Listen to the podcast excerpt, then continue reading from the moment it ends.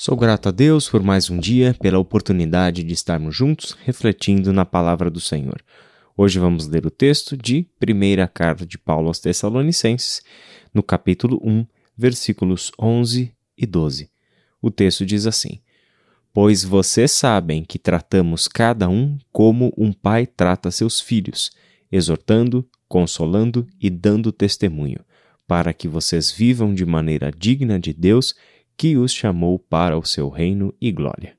Como vimos ontem, o apóstolo Paulo utiliza uma linguagem familiar para falar da relação dele com os Tessalonicenses, a maneira como ele se entendia como pai daquelas pessoas, no que diz respeito à responsabilidade, no que diz respeito ao compromisso que ele tinha em resposta à sua vocação, seu chamado ministerial dado por Deus, de levar aquelas pessoas à maturidade de conduzir aqueles homens e mulheres, aquela comunidade cristã, ao seu objetivo de vida. E o objetivo, sem dúvida nenhuma, é uma vida digna de Deus, que os chamou para o seu reino e glória, como o próprio versículo 12 coloca, e sobre o qual a gente vai conversar um pouco amanhã.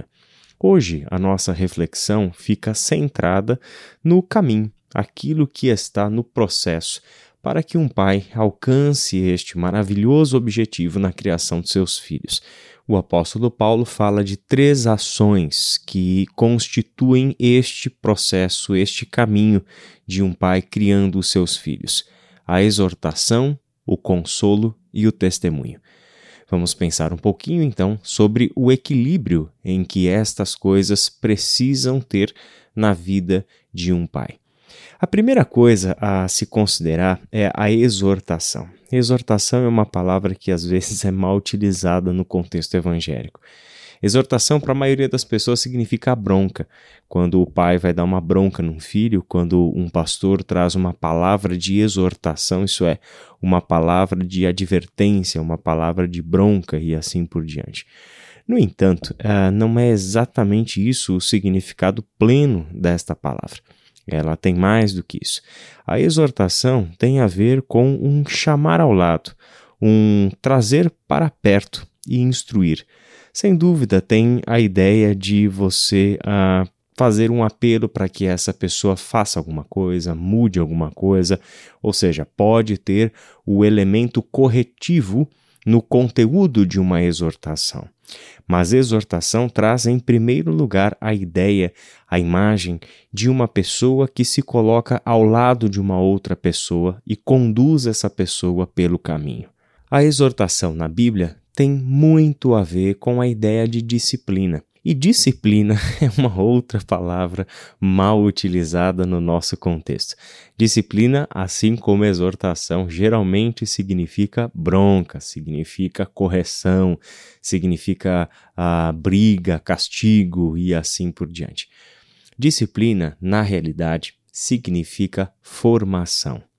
Deus disciplina os seus filhos. Isso significa que Deus forma os seus filhos, de que Deus atua para levar aos seus filhos o conhecimento necessário, as ações necessárias para uma vida madura, para uma vida adulta, tendo a maturidade como padrão Jesus Cristo, seu Filho unigênito.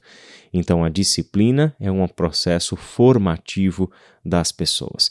Agora, quando nós pensamos então dentro da história bíblica e como Deus tem atuado ah, dentro ah, destes textos e da trajetória do povo bíblico de Israel no Antigo Testamento e da Igreja no Novo Testamento, nós encontramos algumas histórias de referência, histórias que nos ensinam, histórias que nos mostram como exatamente Deus está cumprindo esta tarefa de Pai para com seu povo. Um desses exemplos é Deuteronômio capítulo 8, versículo 1 ao versículo 5. Vamos ler esse texto? Tenham o cuidado de obedecer a toda a lei que eu hoje ordeno a vocês, para que vocês vivam, multipliquem-se e tomem posse da terra que o Senhor prometeu com juramento aos seus antepassados. Lembrem-se de como o Senhor, o seu Deus, os conduziu por todo o caminho no deserto durante esses quarenta anos para humilhá-los e pô-los à prova, a fim de conhecer suas intenções, se iriam obedecer aos seus mandamentos ou não. Assim ele os humilhou e os deixou passar fome, mas depois o sustentou com maná, que nem vocês nem os seus antepassados conheciam, para mostrar a vocês que nem só de pão viverá o homem, mas de toda palavra que procede da boca do Senhor. As roupas de vocês não se gastaram e os seus pés não incharam durante esses quarenta anos. Saibam, pois, em seu coração que, assim como um homem disciplina o seu filho, da mesma forma o Senhor, o seu Deus, os disciplina. Mais uma vez volta a cena da relação de Deus para com o seu povo, sendo Deus o Pai e o seu povo seus filhos, e por extensão, um pai e um filho no sentido literal, assim como pode ser um sentido figurado, que é o caso do apóstolo Paulo falando dos Tessalonicenses como os seus filhos. De qualquer forma, é esta relação que importa. É a tarefa, é o que está envolvido no processo. E o processo é educacional, o processo é formação. Esse texto nos conta que Deus, em pessoa, conduziu o seu povo pelo deserto durante os 40 anos e ele tem objetivos com isso porque é no deserto que ele vai formar esse povo. É no deserto que Deus vai aplicar provas para este povo, testes de dependência, testes de submissão, testes em que o caráter deste povo está sendo forjado por meio do sofrimento, por meio da humilhação, por meio da privação, mas também por meio do sustento, por meio do cuidado, por meio da proteção.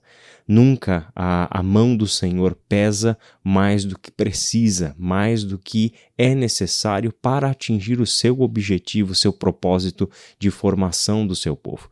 Deus não está lá para torturar gente que ele acabou de libertar da escravidão. Deus está lá para formar este povo. E neste processo de formação entra a disciplina, com dois aspectos: corretivo e formativo. Toda disciplina sempre terá esses dois aspectos. O primeiro é o da correção daquilo que não deve fazer parte da vida. E o segundo aspecto é a formação, que é a inclusão de elementos, de valores, de verdades, de histórias que formam na vida o seu objetivo maior, o objetivo que o pai tem para os seus filhos. Por isso que nós precisamos levar este texto muito em consideração porque sempre quando aparece a disciplina ou a exortação, o consolo vem junto, a proteção vem junto, o cuidado está junto. Existe uma dosagem perfeita entre a palavra severa, a palavra dura, a palavra que não deixa correr solto, que não deixa uh, o filho fazer a sua própria regra e a sua própria lei existe uma dosagem de mão, e esta dosagem de mão exige sabedoria divina e conhecimento bíblico. Caso contrário, tentaremos fazer o processo educacional dos nossos, dos nossos filhos à força, uh, irritando os nossos filhos, ao invés de conduzi-los ao Senhor com ternura e cuidado, como nos, nos aconselha o próprio apóstolo Paulo em Efésios capítulo 6, no verso 4. O que o Senhor nos ensina com toda essa história de disciplina, o que o apóstolo Paulo também nos ensina com estas palavras de exortação, de consolo e de testemunho, é que em todo o processo educacional, aprendendo com Deus, pais precisam levar a sério o equilíbrio. Não apenas seja o disciplinador corretivo, tenha em mente a disciplina formativa. Tenha em mente o papel essencial que o afeto desempenha nessa história.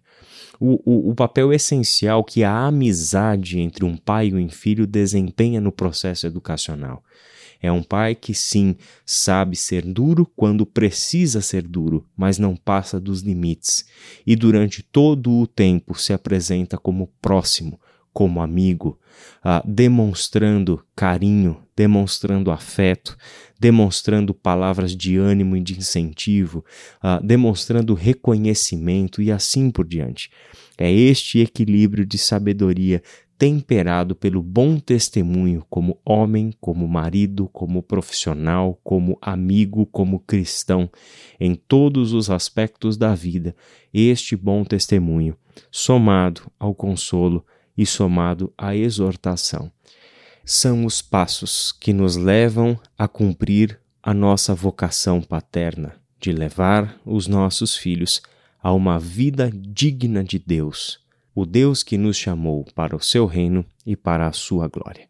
Amanhã falaremos mais sobre o objetivo da paternidade, tendo em vista essa nossa conversa de hoje. Que Deus te abençoe e até amanhã.